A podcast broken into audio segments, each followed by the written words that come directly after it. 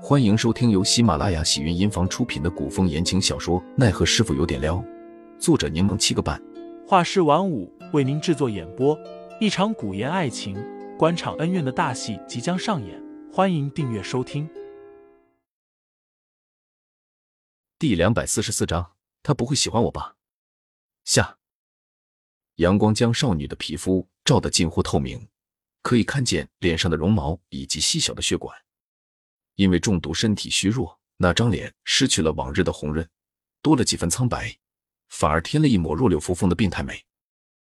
杜潇潇感觉阳光被遮住了，一团阴影笼罩了过来。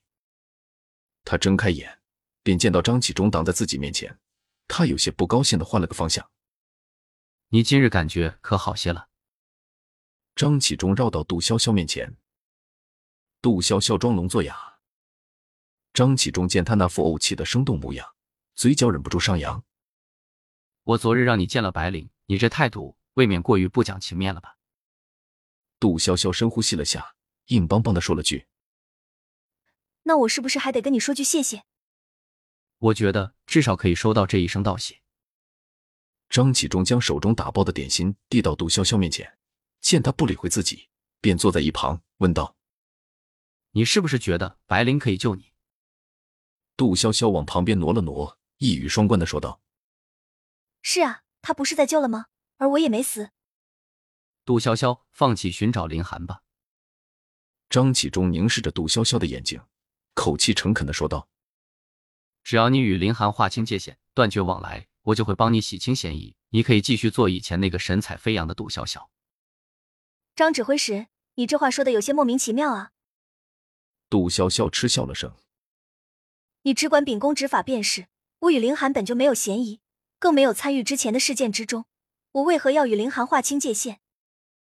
张启忠眼底闪几分失望。这是你的选择。杜潇潇则满眼狐疑的看着张启忠，忽然察觉到了什么，问道：“你不是喜欢魏文南吗？”张启忠沉默不语，眸光深沉的看着杜潇潇。杜潇潇心底升起一股寒意，整个人往后缩了缩。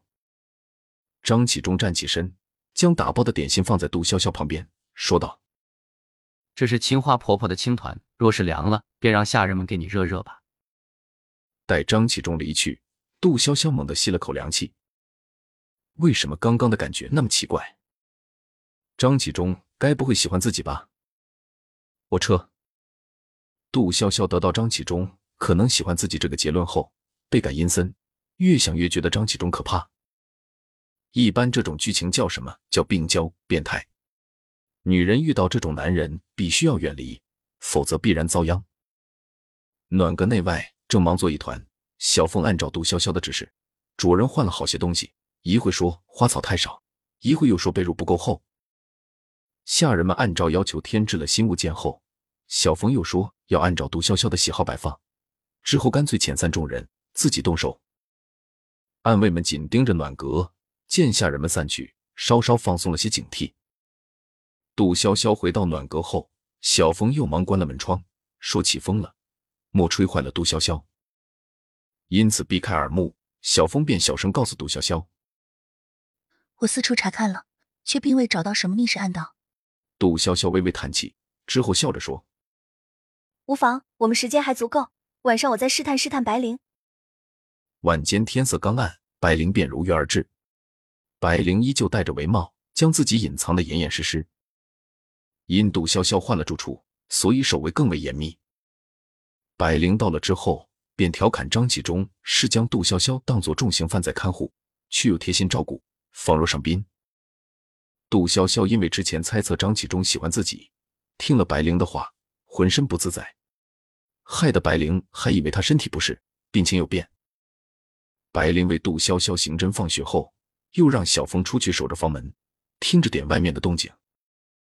小峰会意的出门看守，忽然想起白灵今日未带蓝血蛇过来，于是便问了句：“白灵轻哼，我这蛇液十分珍贵，若不是因为杜潇潇，我才不会给他用。”小峰不敢多言，忙出去守门去了。